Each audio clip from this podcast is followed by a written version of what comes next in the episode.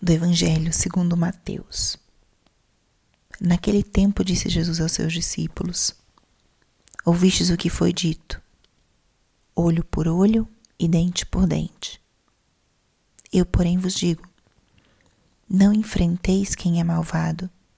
Pelo contrário, se alguém te dá um tapa na face direita, oferece-lhe também a esquerda. Se alguém quiser abrir um processo para tomar a sua túnica, dá-lhe também o um manto. Se alguém te forçar a andar um quilômetro, caminha dois com ele. Dá a quem te pedir e não te pede emprestado. Palavra da salvação. Espírito Santo, alma da minha alma, ilumina minha mente, abre o meu coração com teu amor, para que eu possa acolher a palavra de hoje e fazer dela vida na minha vida. Estamos hoje na segunda-feira da 11 primeira semana do tempo comum. Hoje, 13 de junho, também é o dia de Santo Antônio de Pádua, um santo muito popular, de uma intensa devoção do povo e talvez que tenha uma história pouco conhecida. Santo Antônio foi seguidor de São Francisco de Assis e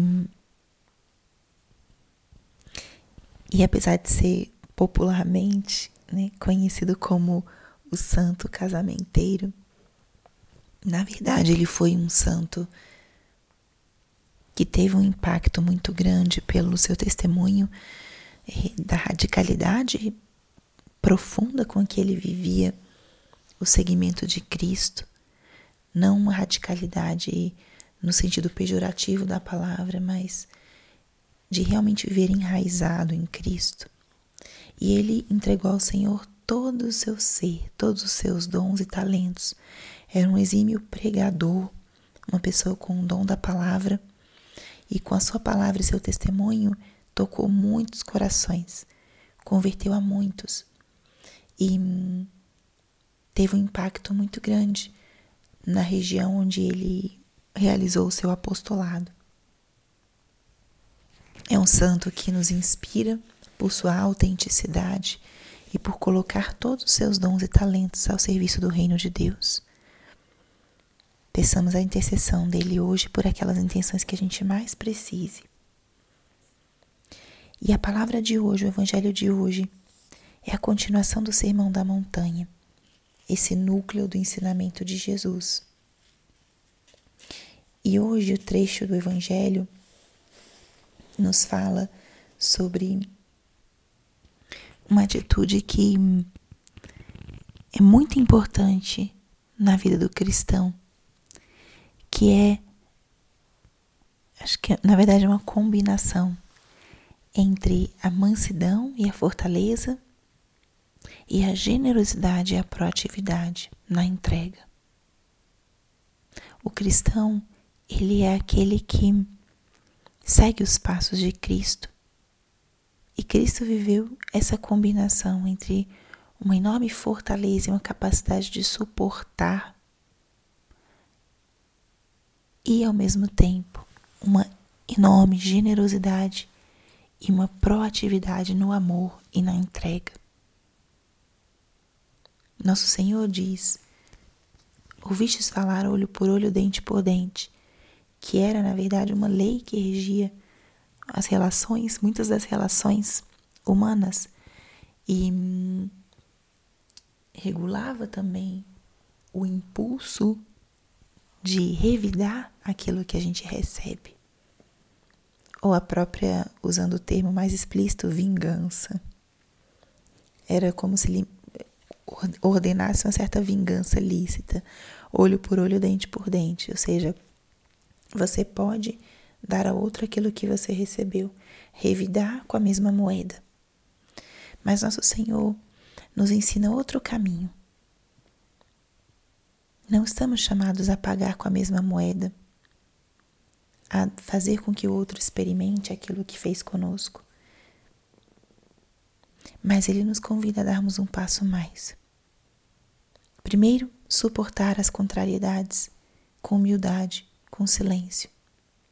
Se alguém te dá um tapa na face direita, oferece-lhe também a esquerda.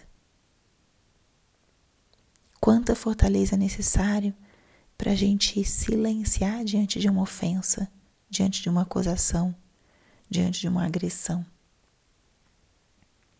O primeiro convite de Jesus é que tenhamos essa fortaleza, essa serenidade, essa mansidão, para nós podermos não sermos reativos, mas sim sermos proativos. Que importante é isso. É necessária uma imensa capacidade de acolher, de amortecer as agressões que nós recebemos. Isso exige uma fortaleza interior muito grande. E não é suficiente, né, essa atitude de suportar, de ter fortaleza para aguentar. Mas o Senhor nos convida também a dar esse primeiro passo de generosidade. Se alguém te pede a túnica, dá também o manto. Se alguém te pede para andar um quilômetro, anda dois. Essa generosidade é que estamos chamados de não dar o mínimo, mas sim de poder oferecer aos outros algo a mais, algo além daquilo que Ele nos pede, ou além daquilo que se merece. O amor do Senhor é assim, e Ele nos ensina a amar da mesma forma. Então, estamos nesse tempo comum, um tempo onde olhamos para Cristo, escutamos as Suas palavras e os seus ensinamentos. Então, coloquemos em prática já esse ensinamento de hoje. Como é que você pode hoje ser essa pessoa que dá a outra face, que dá mais do que lhe pedem?